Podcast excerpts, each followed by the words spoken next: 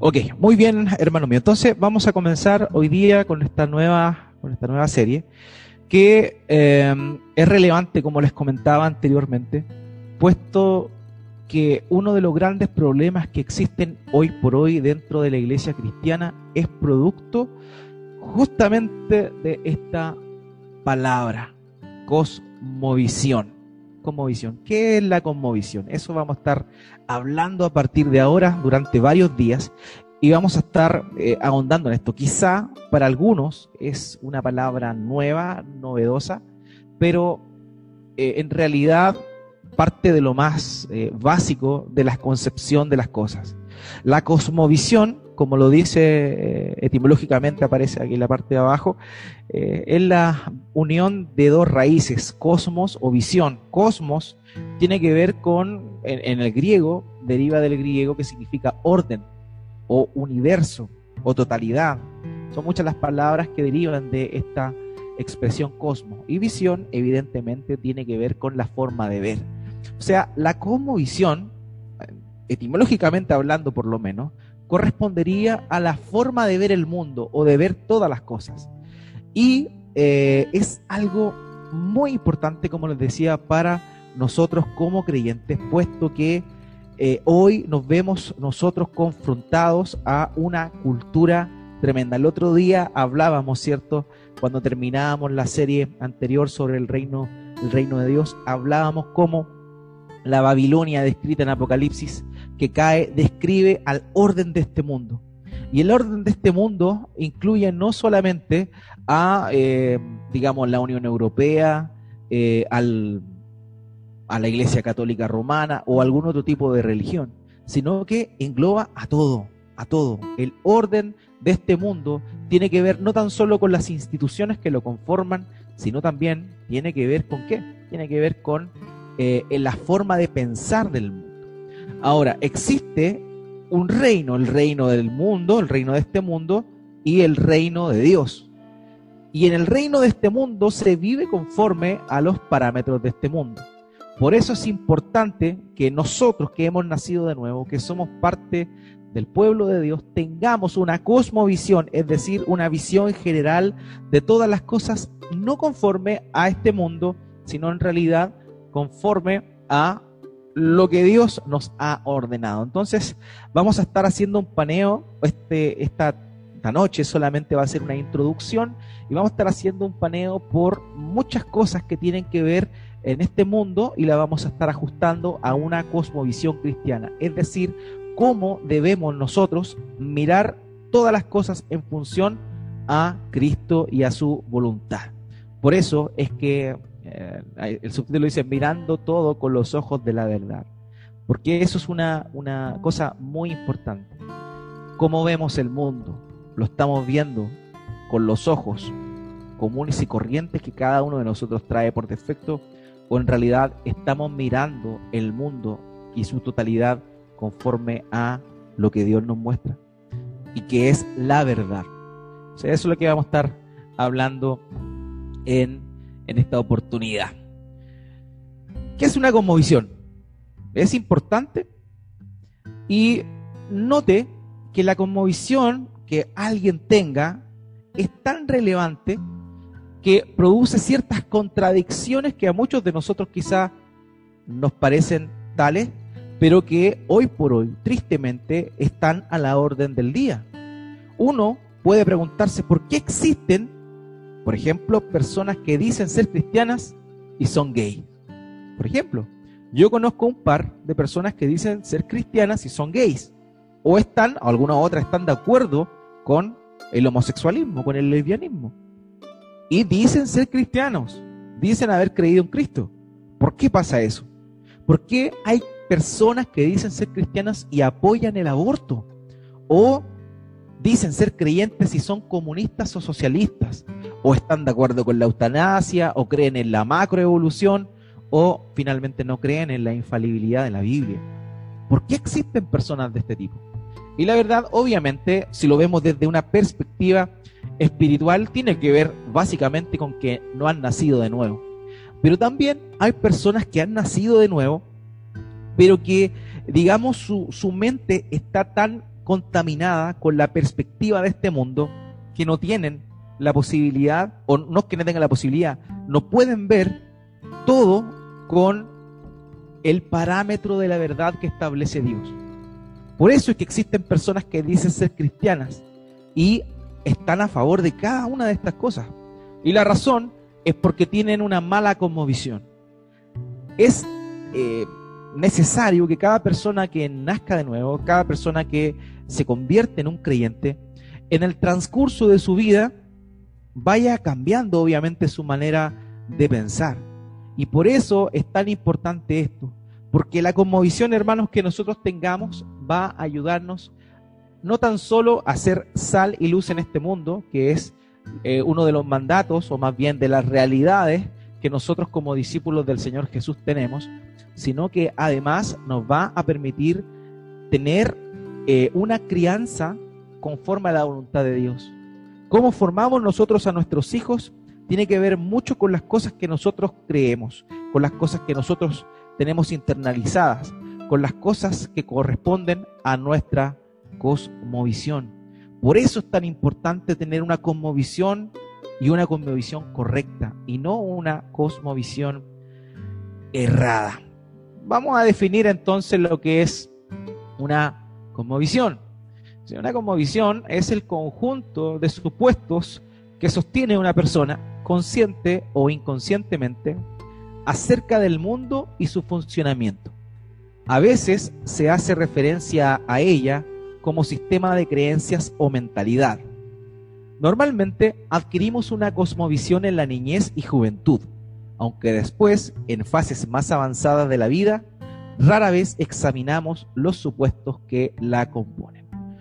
Esto lo dijo Darron Miller. Eh, con respecto a esta definición, nosotros podríamos decir algo bien importante. La cosmovisión la traemos y la vamos desarrollando desde la temprana edad y tiene que ver con la formación que recibimos de parte de nuestros padres, de nuestro entorno familiar, de nuestros amigos, lo que nos enseñan en el colegio, y cada uno de esos elementos va formando un lente con el cual nosotros vamos a ver eh, todas las cosas. Entonces, ¿qué es lo que pasa?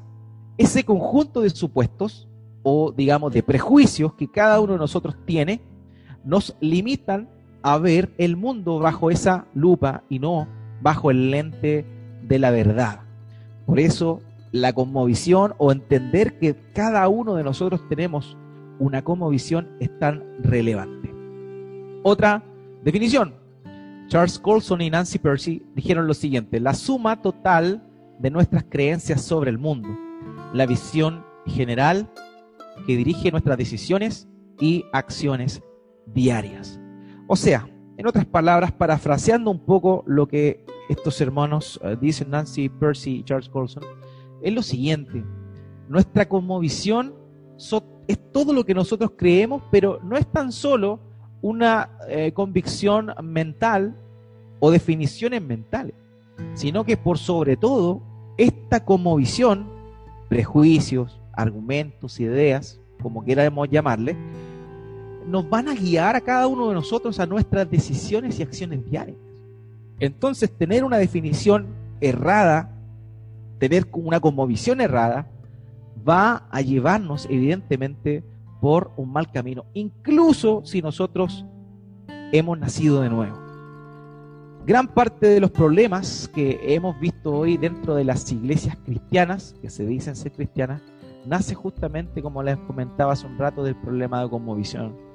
Las personas tienen unas definiciones erradas eh, y eso los lleva a eh, normalizar de pronto algunas cosas.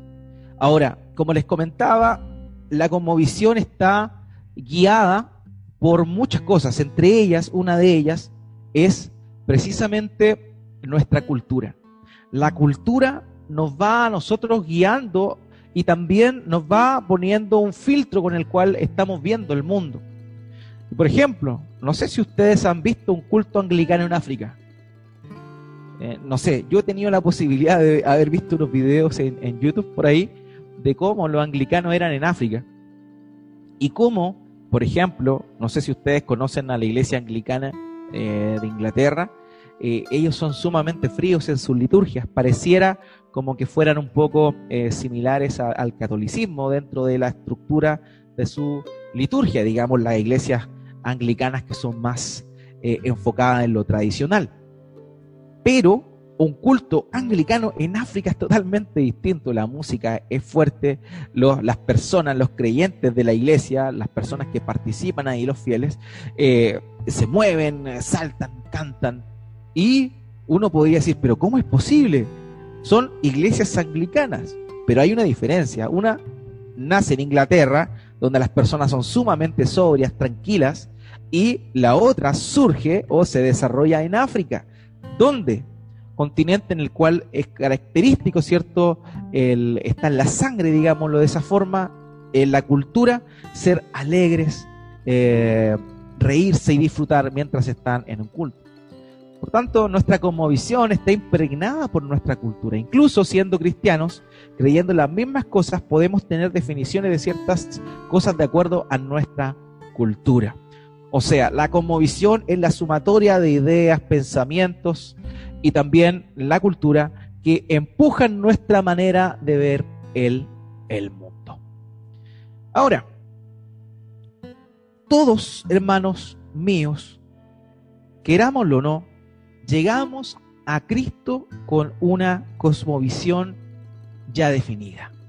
Todos, porque fuimos formados en una familia con ciertos valores, ciertas costumbres, y también se da que de pronto, eh, de pronto las situaciones que nos han tocado vivir en la vida también nos llevan a, tener una manera de actuar, de responder cierto eh, frente a algunos estímulos. Todos llegamos con prejuicios y estos prejuicios van a hacer que veamos el mundo conforme a estos pensamientos y no conforme a nuestra nueva naturaleza que tiene que ver con la forma de ver la verdad. había un filósofo cristiano que existió, que vivió hace, varios años y que ya falleció, que se llamaba eh, Francis Schaeffer. Y Francis Schaeffer hablaba de la verdad. Es un concepto evidentemente que todo filósofo conoce, el concepto de la verdad. Ahora, Francis Schaeffer hablaba con respecto a la verdad total. La gente hoy, y los filósofos de hoy, siempre hablan de una verdad o de, las verdades como si fueran varias y que obviamente tienen eso tiene relación a la perspectiva que cada persona puede tener. Sin embargo, estos filósofos cristianos hablaban de qué? Hablaban de la verdad como si fuera una sola y eso es lo que nosotros vemos. Hay una sola verdad. Jesucristo dijo, yo soy el camino, la verdad y la vida. Por tanto, el cristiano, nosotros entendemos que no existen muchas verdades, sino que existe la verdad. Hoy en el mundo está, está claro, ¿cierto? Eso, de hecho, eh, uno lo ve en programas donde muestran noticias eh, y se entrevista a, alguien o están en un debate, políticos, por ejemplo, y uno dice una cosa y el otro dice otra cosa. Y uno le responde al otro, bueno, pero esa es tu verdad, la mía es esta como si hubiesen varias fuentes o varios caudales por los cuales la verdad va mutando o va variando.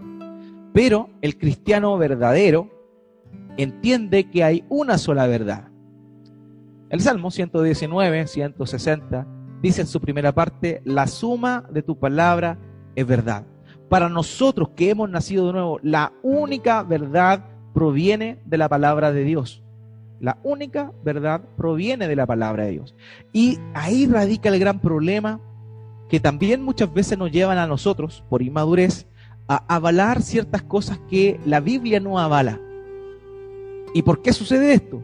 Porque todavía tenemos nuestra cosmovisión mundana de las cosas y no ha mutado nuestra mente a la verdadera cosmovisión que es en función a la verdad, la verdad total, que es la palabra de Dios. Y ese es un gran problema porque tiene que ver justamente con nuestra necesidad y con nuestra entrega ante la realidad de las verdades de la palabra, de la, de la palabra de Dios. Fíjese que a la mentira o a estas medias verdades que tergiversan la única verdad que podríamos decir nosotros que sería equivalente a la conmovisión del mundo, el Señor Jesucristo en una oportunidad le llamó levadura.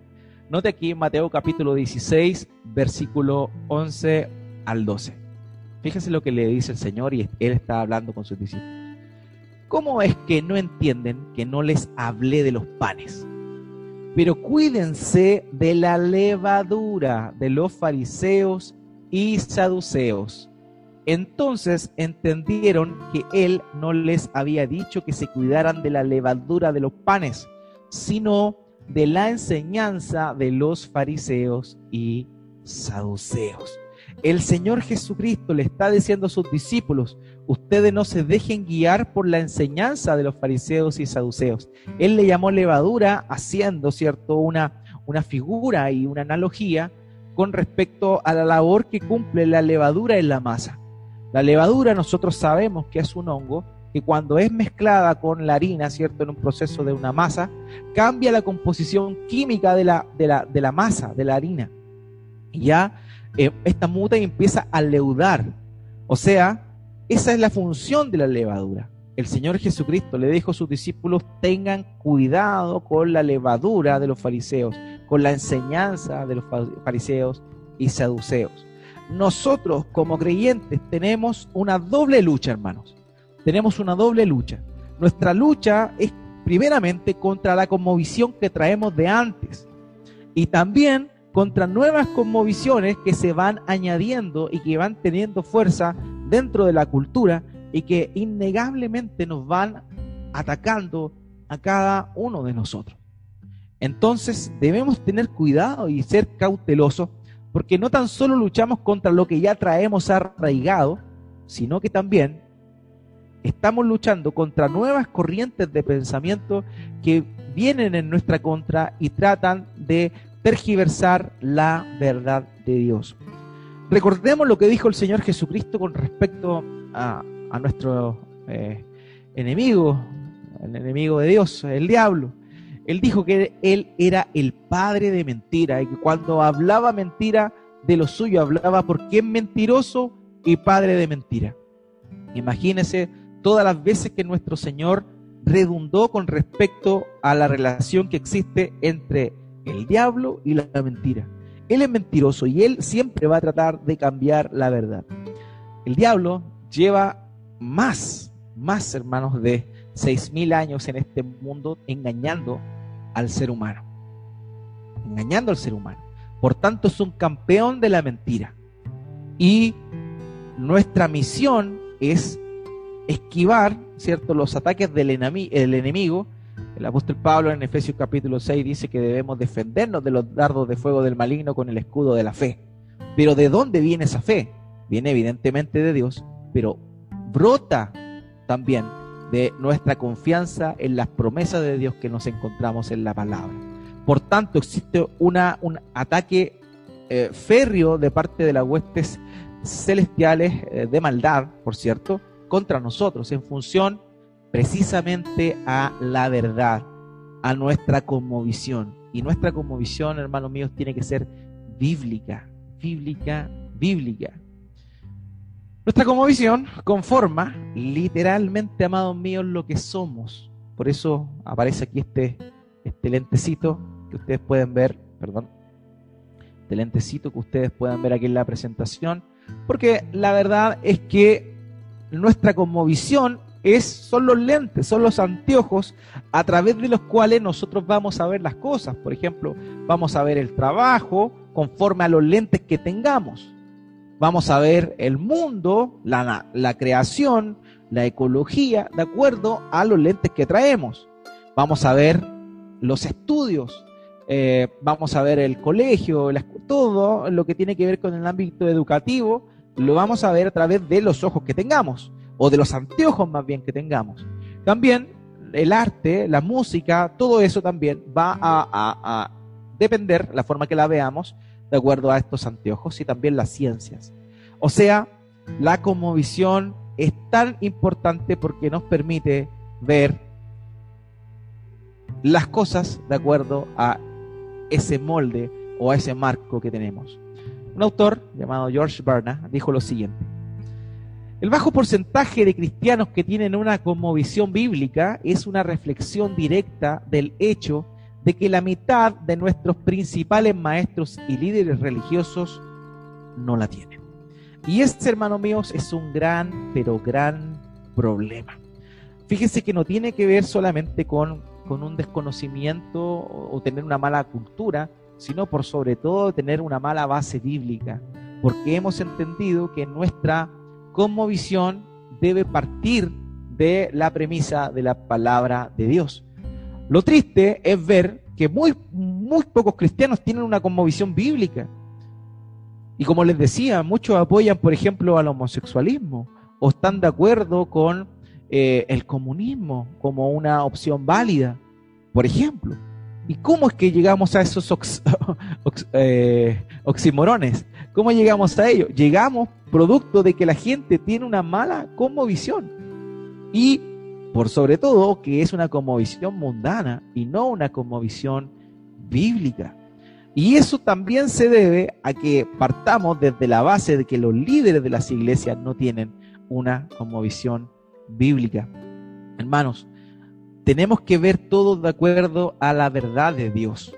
Si no vemos conforme a lo que Dios creó y el orden que Dios estableció, vamos a ver cada una de las ramas de nuestra vida de acuerdo a lo que nosotros pensamos o de acuerdo a lo que el sistema del mundo proyecta. Hermano, nosotros nacimos de nuevo. Dios nos salvó. Dios nos hizo y nos dio una nueva mente, la mente de Cristo. Primera de Corintios capítulo 2, verso 16. Dice, porque ¿quién ha conocido la mente del Señor para que lo instruya? Pero nosotros tenemos la mente de Cristo. ¿Es así? ¿Tenemos verdaderamente la mente de Cristo? ¿Pensamos como Cristo piensa? Muchas veces pecamos precisamente porque no pensamos como Cristo piensa. Y eso es porque no estamos empapados de la palabra de Dios. Si nacimos de nuevo, tenemos que tener la mente de Cristo, pero para ello es necesario que veamos cada una de las cosas conforme a lo que las escrituras nos muestran, conforme a lo que Dios dice con respecto a las cosas y no conforme a nuestro propio razonamiento o lo que hemos heredado, o como dice Pedro, a la, a la antigua, vana manera de vivir que heredamos de nuestros padres. ¿Cómo vamos a vivir entonces? ¿Vamos a vivir conforme a lo que la palabra de Dios dice?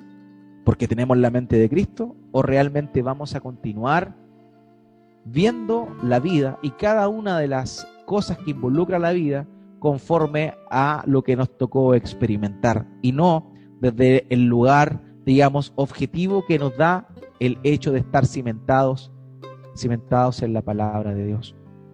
Esta es una lucha tremenda entre la verdad y la mentira, entre la tergiversación de la verdad y la, verdad misma. ¿Por qué? Porque ya lo he mencionado antes. Muchas veces las mentiras que vemos en el mundo son medias verdades. Parecen la verdad, suenan como la verdad, pero no son la verdad. Y para ello sabemos que las artimañas de nuestro adversario son muy sutiles. Pablo en 2 Corintios dice que él se disfraza como ángel de luz. O sea, él no se presenta como este ser eh, rojo con cuernos y con barba de chivo que las películas antiguas eh, lo mostraban. No, él se presenta y se manifiesta como un ángel de luz. Por tanto, muchas cosas que tienen apariencia de ser buenas o ser correctas, pero que no están sujetas a la palabra de Dios, claramente están lejos de la forma que Dios quiere que nosotros veamos las cosas. Dios creó todo. Él lo creó con un propósito. Por tanto, cada uno de nosotros tiene que velar por instruirse, empaparse de la palabra de Dios y ver la vida conforme a lo que la palabra de Dios nos muestra. Darrow Miller da esta, esta premisa que es como fundamental. con respecto a la conmovisión que nosotros debemos tener, la conmovisión bíblica. Dice, todo lo que existe llegó a existir por mandato de Dios y por lo tanto está sujeto a Él. Tiene su propósito y su sentido en Él. De aquí se deduce que en todo tópico que se investiga, desde la ética hasta la economía y la ecología, la verdad solo se halla en relación con Dios y su revelación. O sea, lo que Dios ha establecido es lo que tiene que influir nuestra manera de pensar y de actuar en función a las distintas eh, a las distintas eh, segmentos o departamentos en el cual nosotros debemos que lidiar o vivir día a día. Por eso, dice aquí, todo lo que se investiga desde la ética hasta la economía y la ecología tienen que estar permeados con respecto a la relación con Dios y su palabra. O sea, nuestra visión económica tiene que estar de acuerdo a la voluntad de Dios. Nuestra visión del el ser humano tiene que estar de acuerdo a lo que Dios dice del ser humano, conforme al modelo que Él estableció. Todo y cada una, todas y cada una de las cosas tienen que estar bajo el prisma de la verdad del único Dios verdadero. Y esa justamente es nuestra lucha. Nuestra lucha es esa. Entonces debemos tener cuidado, analizar nuestra, nuestra conmovisión. ¿Por qué? Porque una cosa es tener una apreciación de la realidad, pero otra muy distinta es que esa apreciación de la realidad esté conforme a lo que Dios ha determinado. Si lo que yo creo que es bueno está acorde a lo que Dios ha expresado, es bueno. Pero si yo creo que algo es bueno o no es dañino y la palabra de Dios dice lo contrario, es ahí donde nos encontramos con un gran y gran problema. Entonces, hermanos míos, esto es lo que tenemos que cuestionarnos en primer lugar. ¿Estoy viendo mi trabajo? ¿Estoy actuando? ¿Estoy trabajando? ¿Respondiendo de acuerdo a lo que Dios quiere que yo haga? ¿Veo el trabajo como una maldición, como una carga? ¿O lo veo como una bendición según lo que Dios nos muestra en el libro de Génesis? ¿Cómo vemos el modelo de Dios para la familia. Creemos que cualquiera puede criar un hijo, un abuelo, un tío, o en realidad creemos que Dios estableció que un padre, una madre tuvieran a un hijo.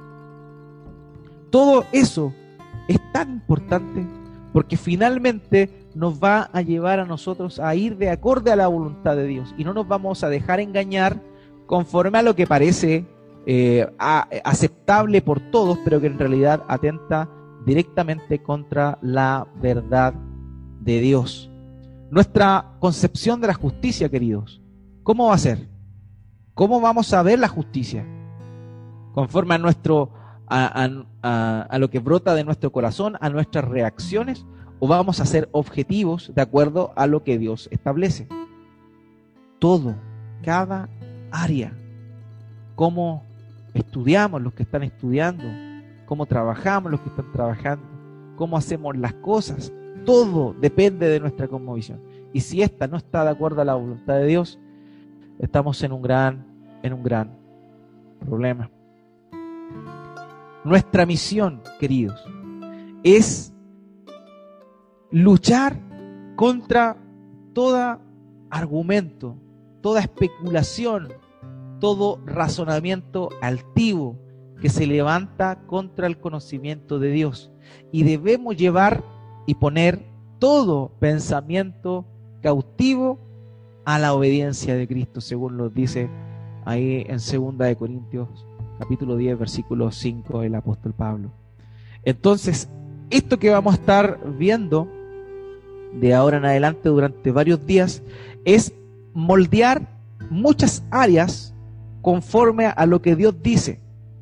Vamos a ver el dinero como Dios lo ve, vamos a ver nuestro trabajo como Dios lo ve, la sexualidad como Dios lo ve, y vamos a estar viendo un conjunto de muchas cosas, pero que en realidad tienen que ver, como les decía, con alinearnos a la conmovisión de la palabra de Dios y no a lo que nosotros traemos por defecto o que nos está bombardeando en el último tiempo. Nunca olvidemos eso, tenemos, no tenemos lucha contra, contra carne ni sangre, sino contra cosas que no vemos. ¿Y cómo se mueven esas cosas que no vemos, esas cosas espirituales? Se mueven por intermedio de la cultura. Eh, como les comentaba el otro día, mi apreciación con respecto al libro de Apocalipsis eh, es conforme a, hermenéuticamente hablando, es conforme a eh, al género literario que es empleado en ese libro, que es la apocalíptica. Y la apocalíptica no describe cosas literales, sino más bien muestra a través de figuras pictóricas realidades que están presentes y que no necesariamente debemos interpretarlas de forma literal. Eh, en, en, oportunidad, algunos hermanos me han preguntado con respecto a la, a la marca de la bestia. Me han dicho, ¿cómo va a ser eso? ¿Acaso es un chip que se va a poner en la frente o en la mano?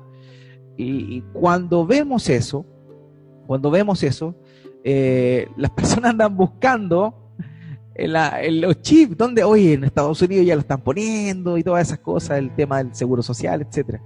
Pero no nos hemos dado cuenta que en realidad el hecho de tener la marca de la bestia significa, de acuerdo a la apocalíptica o a la forma de interpretar la apocalíptica, que el sello de estas personas que están bajo el reinado de la bestia está en su cabeza, es decir, en su mente y en su mano, que habla de cómo accionamos. Las manos en la escritura, en la Biblia, tienen que ver o hacen relación a lo que hacemos, a lo que hacemos. Entonces muchos andan preocupados de que cuándo va a salir el chip que le van a poner a la gente. No, si yo no me voy a dejar marcar. ¿Cómo se te ocurre? No, yo no. Hijo mío, por favor, no te dejen marcar. Oye, no te dejes influenciar con la mente de la bestia que gobierna este mundo, que es Satanás. O sea, no dejes que los pensamientos de este mundo invadan tu mente, ni tampoco que eso te lleve a actuar conforme a lo hacen las personas del mundo. A eso se refiere. Esa es la marca de la bestia en un sentido general y amplio. Y no necesariamente un chip que se va a poner en la cabeza o en la mano. Entonces muchas veces nos perdemos de la idea principal. Hermanos, en nuestra mente está todo. ¿Ustedes no se acuerdan lo que significa arrepentimiento? Muchas veces, ¿cierto? La aplicación del arrepentimiento es un dolor en el corazón y un cambio de actitud. Pero la palabra arrepentimiento en el griego deriva de metanoia, metanoeo en realidad. Y metanoeo significa cambiar la forma de pensar. O sea, muchos cambiamos nuestra forma de vivir pero por fuera, pero no viene de la base que es cambiar nuestra forma de pensar. Cómo vemos el mundo es cómo pensamos el mundo. Entonces un elemento muy importante del arrepentimiento es justamente cambiar nuestra mente. Y ahora, el apóstol Pablo dijo en 1 Corintios que debemos tener la mente de Cristo. Aquí, en 2 Corintios nos está hablando que activamente destruyamos especulaciones y razonamientos activos que se levantan contra el conocimiento de Dios. O sea, es una lucha, debemos destruirlo nosotros. No es algo que va a pasar instantáneamente, no es que nacimos de nuevo y Dios cambió nuestro corazón y nuestra manera de pensar. No, seguimos pensando carnalmente, de acuerdo a lo que hemos aprendido conforme a toda esta instrucción que traemos por defecto y que se fue formando en el transcurso de los años pero ahora hemos nacido de nuevo, tenemos una nueva naturaleza. Y en ese proceso de santificación es necesario que la verdad de Dios cale profundo en nuestra mente, llegue a nuestro corazón y tengamos una actitud activa frente a todo argumento que se levanta contra el conocimiento de Dios, poniendo todo pensamiento en cautiverio a la obediencia a Cristo. Entonces se da cuenta que esto es bien importante. Y tristemente no lo no lo, no lo vemos mucho. Dentro de la iglesia no es un tema que se mencione demasiado. Por esa razón es que, por lo menos en Estados Unidos, hay una. Hay una. Hay un documental que está en YouTube. Se llama Divididos. Y muestra eh, la realidad de los jóvenes en Estados Unidos que vienen de familias cristianas. Y muestran, muestra ese documental cómo es que se ha entendido como un fracaso el que la segunda generación de una familia cristiana lleguen a la universidad y se pierdan y nunca más vayan a la iglesia. ¿Por qué? Porque acaso los argumentos que escucharon en la universidad eran tan buenos o eran reales? No. El problema no es lo que ellos van a aprender a la universidad. El problema son los cimientos que traían de hogares cristianos. ¿Por qué? Porque partiendo por sus padres no les enseñaron una conmovisión cristiana de la vida y tampoco los líderes de la iglesia enseñaron una conmovisión cristiana de la vida. Entonces, ¿qué pasa? Los hijos se iban a estudiar a una universidad, a un internado, y claro, comenzaba la vida de las eh, famosas eh, fraternidades, comenzaban con esa, ese, desorden y aparte todos eh, los argumentos, digamos, o toda la carga intelectual secular y atea que le estaban metiendo en la mente a estos jóvenes. Por tanto, ¿cuál fue el producto de eso? Fue que casi un gran porcentaje de la, de la segunda generación de cristianos en Estados Unidos se perdió completamente. Ninguno cristiano, ¿por qué? Porque no tenían un cimiento sólido con respecto a cómo ver el mundo de acuerdo a los anteojos de la verdad, la verdad, la palabra de Dios. Entonces, si nosotros entendemos eso, podemos enseñarle a nuestros hijos a ver el mundo con el prisma de la palabra de Dios y no tener miedo a hacerlo. Porque si nosotros tenemos miedo, créanme que el mundo no va a titubear a la hora de mostrarle una falsa definición de cómo es, son las cosas. Entonces, esto no, no es tan solo importante para nosotros como creyentes, sino que también va a traducirse en las futuras generaciones. Si nosotros somos temerosos de Dios, le servimos a Dios, nos acercamos a su palabra, somos transformados por su palabra, e instruimos a nuestros hijos y, nos esforzamos por ser consecuentes con eso, evidentemente Dios en su infinita misericordia eh, puede orar y salvarles a ellos. Sabemos que la salvación no depende de nosotros los padres, la salvación es de Dios.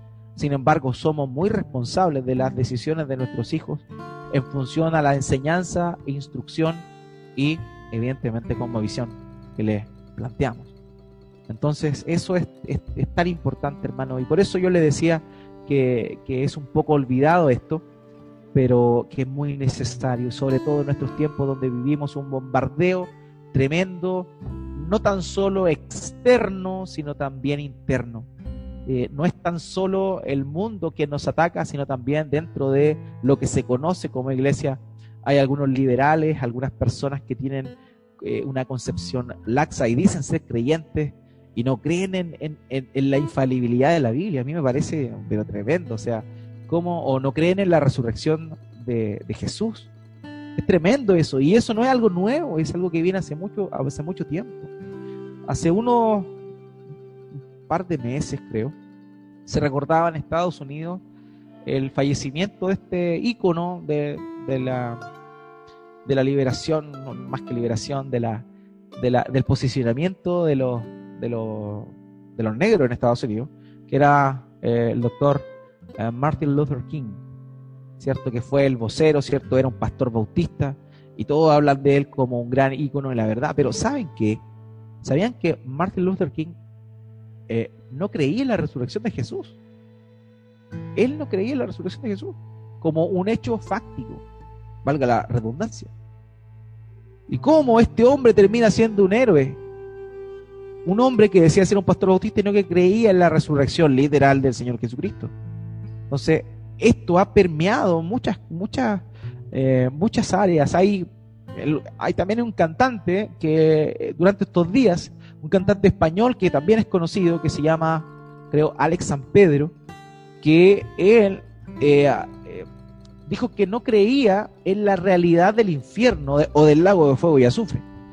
¿Por qué? Porque él tiene una postura que se denomina aniquilacionismo, que en vez de que haya un castigo eterno para aquellas personas que no van a ser salvadas, exista en realidad una aniquilación, porque Dios es bueno, entonces Dios no va a hacer sufrir eternamente a las personas que eh, deliberadamente desobedecieron. Entonces, este cantante cristiano, que también es pastor por lo demás y escritor, promovía que esta teoría, ¿cierto? Falsa por lo demás, de que en realidad el lago de fuego y azufre no existe. O es que es simplemente una figura para hablarnos de algo que, eh, de, que las almas serán destruidas y no existirán más. Entonces, todo esto se debe a? A una mala visión bíblica. Si conocemos las escrituras, si conocemos a Dios, si conocemos sus atributos, realidad, en realidad podemos ver todas las cosas y no estar equivocados en nuestro razonamiento. Y ver las cosas como Dios las ve, ver las cosas como Dios las creó y conforme a ello también ser sal y luz en este mundo. Uno de los grandes problemas también que la iglesia cristiana tiene en función a la credibilidad es el mal testimonio que se da. ¿Y por qué se da mal testimonio? Bueno, una de las razones, para aquellos que son falsos creyentes, es evidente que es porque no han nacido de nuevo. Pero también hay, como les decía antes, hay creyentes que son verdaderos, pero que tienen una mala concepción, tienen una mala conmovisión y ven las cosas conforme a ellos creen y no de acuerdo a la forma que Dios establece las situaciones. Entonces, ¿qué es lo que tenemos? Tenemos, por ejemplo, a cristianos que cuando tienen que trabajar no trabajan, que están sacando la vuelta en el trabajo y no están siendo luz de este mundo ni sal de la tierra ante sus colegas o ante sus jefes. ¿Por qué razón? Porque están sacando la vuelta. Entonces, un creyente que conoce lo que Dios dice con respecto al trabajo va a esforzarse por hacerlo bien, hacerlo con excelencia y también eh, en hacer más de lo que le piden, no para el hombre, sino para Dios. Porque Pablo dice, y todo lo que hagan, háganlo como para el Señor. Entonces un cristiano que tiene una conmovisión bíblica correcta del trabajo va a entender eso y se va a esforzar. Tenemos el libro de Proverbios lleno de recomendaciones para, para el que trabaja. Hace una oda a la flojera, en el sentido de que muchas veces la critica y da ejemplos del perezoso, que ni siquiera es capaz de meter la mano en el plato para comer, y habla de, de, la flojera, habla de, la, de todas esas cosas que son contrarias a lo que Dios ha establecido. Pero una persona que no tiene, o una que dice ser creyente y no tiene una como visión en función a la palabra de Dios, va a sacar la vuelta, va a hacer lo que sea y no va a sentir cargo de conciencia porque cree que lo que está haciendo lo está haciendo bien, cuando en realidad está pecando por no vivir conforme a la visión de la palabra de Dios.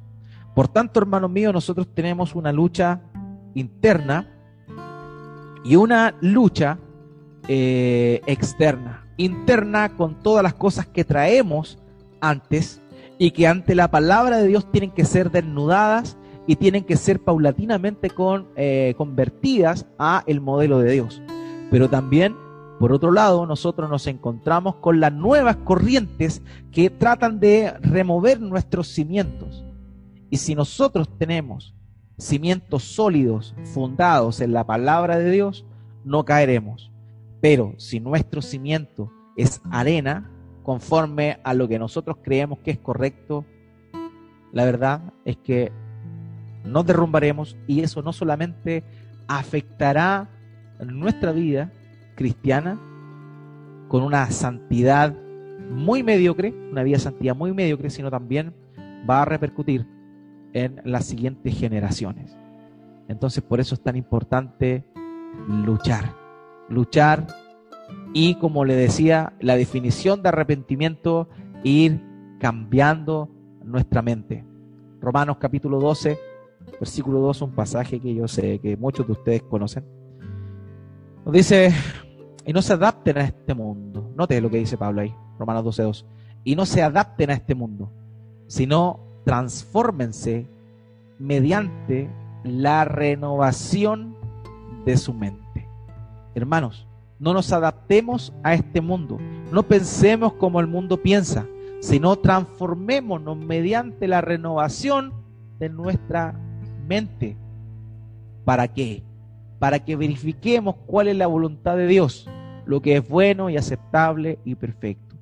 Y todo esto no lo vamos a encontrar en ningún otro lugar, sino es en la palabra de Dios. Hermanos, pensamos y hacemos conforme a la conmovisión que tenemos. Mire, me salió eso. Pensamos y hacemos conforme a la conmovisión que tenemos.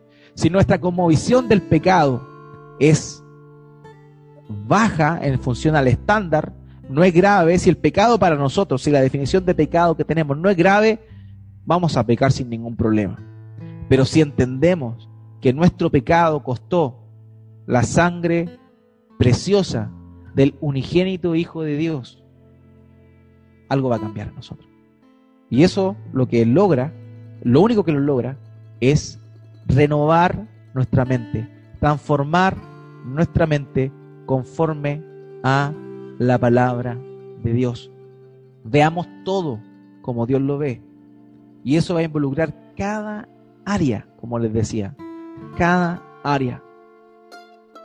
Es curioso, pero por mucho tiempo, hace unos cuantos años atrás, en Estados Unidos ustedes saben que, los americanos nos llevan por lo menos 20 años eh, adelante, lo que tiene que ver incluso con lo que han experimentado como iglesia. Y eh, hace más de 20 años atrás, 40 años atrás, digámoslo así, eh, los cristianos entendieron que la forma de cambiar la cultura era metiéndose en la política, cosa que, por ejemplo, ahora nosotros estamos viendo en nuestro país, pero los gringos ya vienen de vuelta con esto. Los gringos ya pasaron por eso. ¿Y saben cuáles son las conclusiones de senadores que están hoy, pero que eh, son cristianos de verdad? La conclusión a la cual ellos han llegado es que en realidad la política no es la forma de cambiar la cultura. La cultura se cambia desde la familia, la cultura se cambia desde el trabajo, la cultura se cambia desde donde nosotros estamos. Y nosotros vamos a cambiar no la cultura, sino que vamos a mostrar la cultura del reino de Dios, siempre y cuando, como cristianos, vivamos conforme a lo que la palabra de Dios nos muestra. Ahora, como les decía, hay varios diputados que son evangélicos eh, y tratan, ¿cierto?, de moldear las leyes, de, decir los, derechos de la familia y todas esas cosas. Pero eso en realidad no cumple el objetivo de cristianizar la cultura. Lo único que cristianiza la cultura es la predicación del Evangelio. Y la predicación del Evangelio tiene dos corrientes, hermanos. Se predica el Evangelio de dos formas. En realidad es una sola, pero que trasciende a dos áreas distintas. Una es lo que hablamos y la otra es lo que hacemos. Si hablamos de un Cristo que perdona, si hablamos de un Cristo que transforma, que santifica, pero nosotros no somos santificados ni transformados, estamos, en vez de alumbrar con la luz del Evangelio, aumentando las tinieblas y fomentando confusión con respecto a lo que verdaderamente hace el Evangelio. Entonces, por eso es tan importante tener una conmovisión arraigada en las escrituras. Si tenemos una conmovisión arraigada en la escritura, obviamente nuestra forma eh, y nuestra influencia en el mundo va a cambiar. Saben ustedes que el término regeneración no tan solo nos, nos habla de una nueva naturaleza, pero también involucra un término bien interesante que es como la, el, digamos, la restauración o sea, cuando Dios nos regeneró, Dios cambió nuestra naturaleza, pero esa naturaleza es la naturaleza que debimos haber tenido antes. O sea, hay una restauración. Y el otro, el otro día leíamos un pasaje que decía que la creación atesoraba o añoraba la aparición de los hijos de Dios. ¿Por qué? Porque ahora estaba sujeta al pecado, pero ya iba a ser liberada de eso. Hermano, nosotros con, la, con el Evangelio, cuando Dios nos ha llamado a su reino, estamos llamados también a impactar a las personas con el Evangelio. Pero el Evangelio, como les decía, tiene, eh, tiene que ver con lo que proclamamos y tiene que ver con lo que hacemos de acuerdo a lo que creemos. Entonces, la única forma en la cual se va a cambiar la forma de vivir va a ser de acuerdo a el, de acuerdo a nuestra visión bíblica, de acuerdo a cómo nosotros veamos eh, las escrituras. Y eso es lo más importante con respecto a esto. Y eso es lo que vamos a estar hablando, hermanos míos, durante estos, durante estos días.